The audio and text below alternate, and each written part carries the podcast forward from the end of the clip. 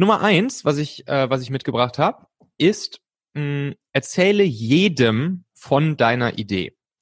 Ähm, du kennst es ja wahrscheinlich selbst, wenn, äh, wenn jemand eine, eine Business-Idee hat, eine Geschäftsidee hat, mh, hört man oft, ja, da, ich habe da so eine Idee, aber ich kann darüber nicht sprechen, weil nachher klaut mir jemand die Idee. Und ähm, das ist leider nicht die richtige Einstellung, weil ähm, je mehr Leuten du von deiner Idee erzählst, desto mehr Feedback bekommst du schon ganz, ganz, ganz am Anfang. Je mehr Fragen hörst du.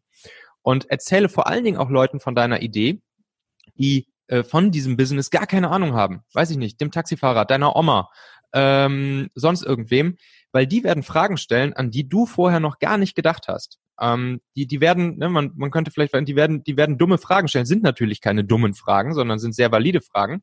Ähm, und das sind oft Fragen, wo du denkst, oh ja, krass, so in die Richtung habe ich jetzt noch gar nicht gedacht. Und äh, so kannst du schon von Anfang an an deinem Produkt, an deiner Idee iterieren ähm, und es direkt auch schon in Richtung Markt besser anpassen. Und auch hier, wie gesagt, it's all about the execution, würde der Ami sagen. Ideen gibt's wie Sand am Meer. Ähm, du bist derjenige, der das Ding dann auch auf die Straße bringt und du brauchst keine Angst zu haben, dass dir irgendwer die Idee klaut. Äh, die allermeisten Leute haben genug mit ihren eigenen Sachen zu tun und die, die, die nicht genug mit ihren eigenen Sachen zu tun haben, die würden es auch nicht hinkriegen, deine Idee auf die Straße zu bringen. So, dann zwei, da geht es darum, ähm, wenn man sich Co-Founder, Mitgründer sucht, Partner sucht. Ähm, das wird ja für, für manche Sidepreneure auch durchaus eine Rolle spielen. Ähm, und äh, ja, wähle dir deine Co-Founder sehr, sehr bedacht aus. Mm, also, ich hatte meine beiden Mitgründer David und Hauke. Ähm, David bei uns der Techie, mh, Hauke bei uns eher der Businessmensch und ich selbst bin eher so der, der Product Guy. Also ich bin so der, der dann irgendwie irgendwo zwischen Markt und technischer Entwicklung hängt und dazwischen im Prinzip übersetzt. Ähm, das hat sich sehr gut ergänzt. Das war sehr komplementär. Und ähm, so sollte man auch versuchen, sein, äh, sein Gründerteam aufzubauen. Also es bringt nichts, wenn du äh, drei Business-Leute am Tisch sitzen hast, die irgendwie jetzt vielleicht alle gerade aus dem BWL-Studium kommen und dann sagst, wir machen jetzt irgendwie mh, eine eine äh, ein, eine E-Commerce-Plattform, ähm, weil du willst ja auch das kritische Wissen für deine Firma, das willst du immer in-house haben und dafür brauchst du halt auch jemanden, ähm, der dann zum Beispiel auch die Tech-Expertise abdecken würde. Oder auf der anderen Seite vielleicht auch jemanden, der äh, schon viel Erfahrung mit ähm, Online-Performance-Marketing hat oder so, um das Ding dann auch groß zu machen. Das heißt, es bringt nichts, irgendwie zum Beispiel drei, drei Finanzleute am Tisch sitzen zu haben. Und was auch wichtig ist, neben den komplementären Skills, ist wirklich der Charakter der Leute. Also ich weiß noch, unser unser Notar, beziehungsweise der Anwalt, der uns den ersten Gesellschaftsvertrag geschrieben hat damals, der hat uns dann wirklich einmal so angeguckt und meinte so, Jungs, ähm, ihr wisst schon, ne? Ihr seid dann ab jetzt verheiratet. und, und wir, und wir wussten natürlich nur überhaupt gar nicht so genau, was er damit meint. Und wir so, ja, ja, ist, ist gut, ist gut, komm, mach das Ding fertig. und ähm, ja, und acht Jahre später weiß ich, was er damit meinte.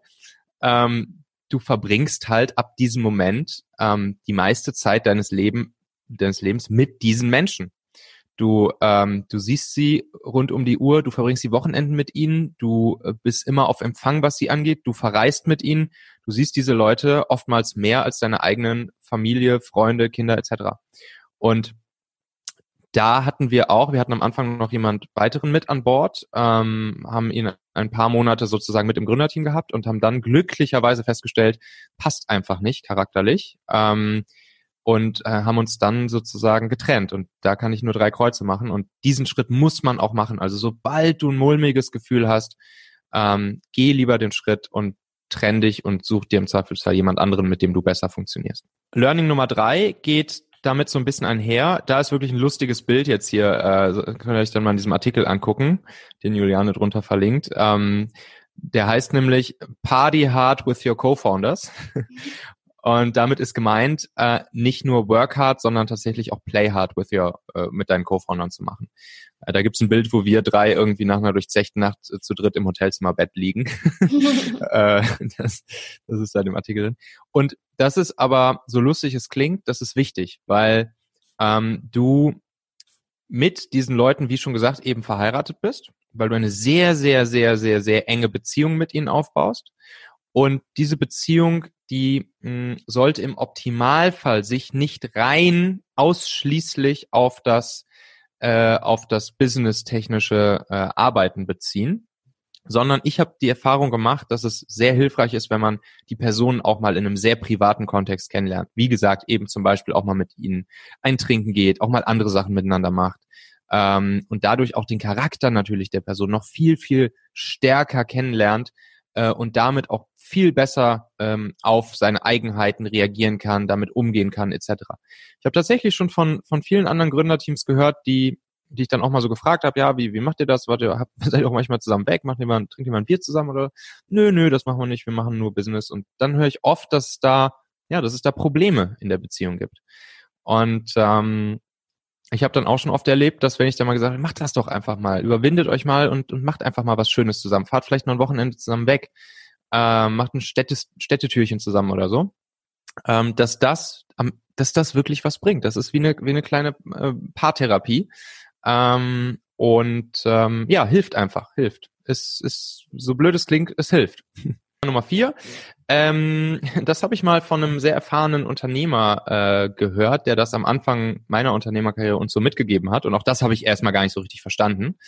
Ähm, und er meinte, den guten Unternehmer macht aus, ähm, zwei Dinge gut zu können. Und zwar erstens, ähm, Windows of Opportunities überhaupt erstmal zu erkennen und im zweiten Schritt dann da rein zu jumpen.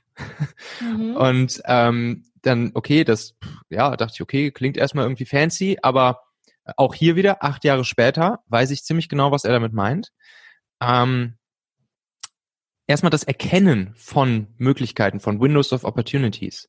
Das ist gar nicht so leicht. Also wie oft ähm, lässt man Chancen liegen, weil man sie einfach nicht erkennt, weil man nicht erkennt, dass jetzt hier äh, sich ein Potenzial ergibt für dich selbst oder für dein Business, für dein Produkt äh, etc. Also man, man ist oft natürlich auch ein Stück betriebsblind und ähm, und und und hat vielleicht auch oft noch nicht so die die richtig krasse ähm, Business technische Denke drin, gerade am Anfang.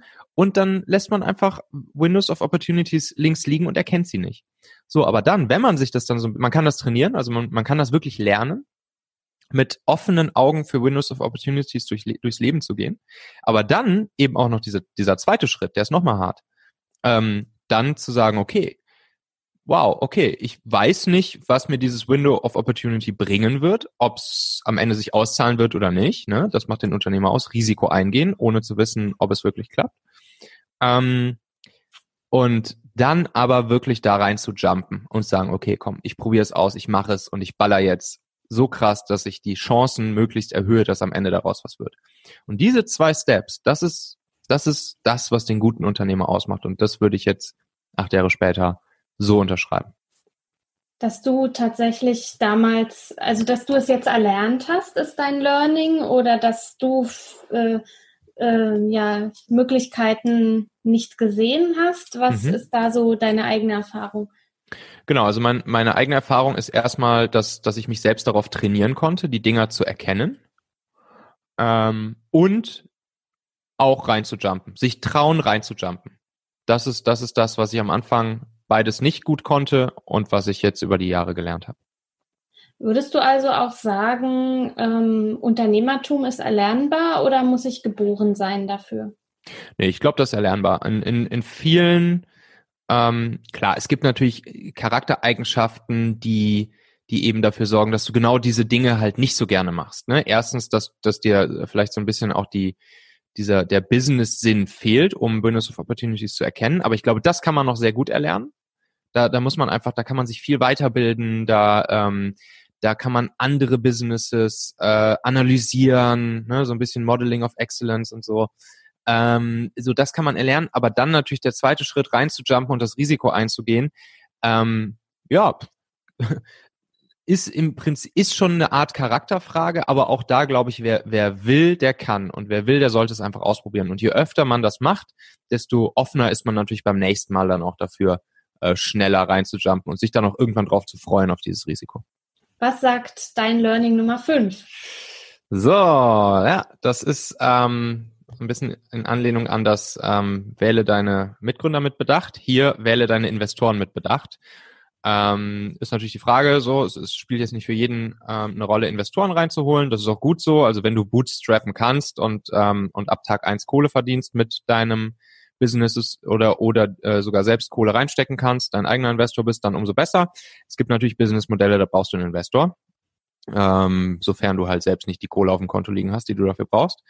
Ähm, und ähm, ja, da haben wir auch ein paar äh, Learnings gemacht. Ähm, wir hatten mh, hm, einen Investor am Anfang an Bord. Ne, wir haben ja eine, eine App auf den Markt geschmissen damals und ähm, dieser Investor hat sich sehr ins Produkt eingemischt. Also er hat sehr, sehr, sehr stark Einfluss darauf genommen, äh, wie wir unser Produkt bauen sollen. Mm, und andererseits waren wir ja die Profis dafür. Wir haben User-Testings gemacht, wir wussten, was, was die Leute wollen, was der Markt will, wir haben mit unseren Nutzern gesprochen. Und nur weil der eine Investor, ähm, der wollte irgendwie so eine Filterfunktion in der App haben und hat sich dann überlegt, okay, diese Filterfunktion, die, die muss jetzt in Form von so einer Lasche irgendwie, hieß immer diese Lasche in der App sein. Und ähm, dann hat er uns das tatsächlich in den, in den Vertrag reingeschrieben, in den Investmentvertrag. Und mh, hm, oft wird so ein Investment ja in Tranchen ausgezahlt, dann kriegt man nicht direkt alles am Geld, sondern erstmal nur einen Teil und dann irgendwann nach ein paar Monaten, wenn ein bestimmter Milestone erreicht ist, dann kommt der zweite Teil.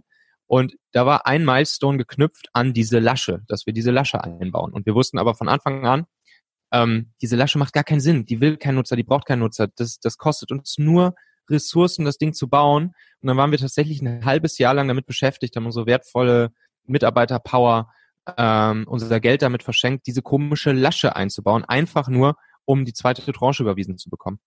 Und das würde uns im Nachhinein nicht mehr passieren. Ne? Also seid ihr darüber bewusst, du bist der Profi für dein Produkt.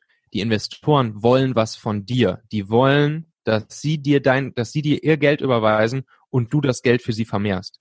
Ähm, du musst nicht auf dem Boden kriechen und auf den Knien vor Investoren hängen und sabbernd äh, sie anflehen, dir Geld zu geben, sondern Investoren wollen was von dir. Dann kommen wir am Ende nochmal zu, wie du das hinkriegst, dass, dass du sozusagen auch mit, mit breiter Brust dein, dein Business und dein Produkt so verkaufen kannst, dass, ähm, dass Investoren halt richtig geil auf dich werden. Und dann kannst du auch mit breiter Brust sagen, nein, ich baue das Produkt so, wie ich denke. Mhm. Und ähm, vielleicht noch eine kleine Side Note auch zu dem ähm, Wähle deine Investoren mit Bedacht Thema. Ähm, halte das Cap Table klein. Also das Cap Table ist im Prinzip die Anzahl der Gesellschafter, die Anzahl der Investoren, die du reinholst. Hm, wenn du später mal deine Firma verkaufen möchtest, einen Exit machen möchtest, ähm, oder in einen großen, großen, großen VC reinholen, Venture Capitalist reinholen möchtest, dann ist es deutlich vorteilhafter, wenn du bis dahin nur, nur ganz wenige Investoren drin hast und nicht zum Beispiel schon 10, 15 Investoren und Gesellschafter in der, in dem, im sogenannten Cap Table drinstehen. Das schreckt dann andere große Investoren oder Exit-Partner ab. Das nur auch nur so fürs Hinterköpfchen.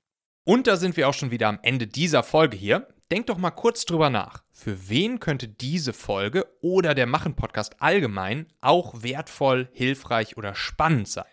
Erzähl dieser Person gerne mal davon. Du kannst einfach den Link machen.fm slash podcast zum Beispiel per WhatsApp an sie senden oder diese Folge hier direkt aus deiner Podcast-App an sie teilen. Wir hören uns auf jeden Fall in der nächsten Folge wieder, vielleicht ja schon morgen. Bis dahin, dein Michael.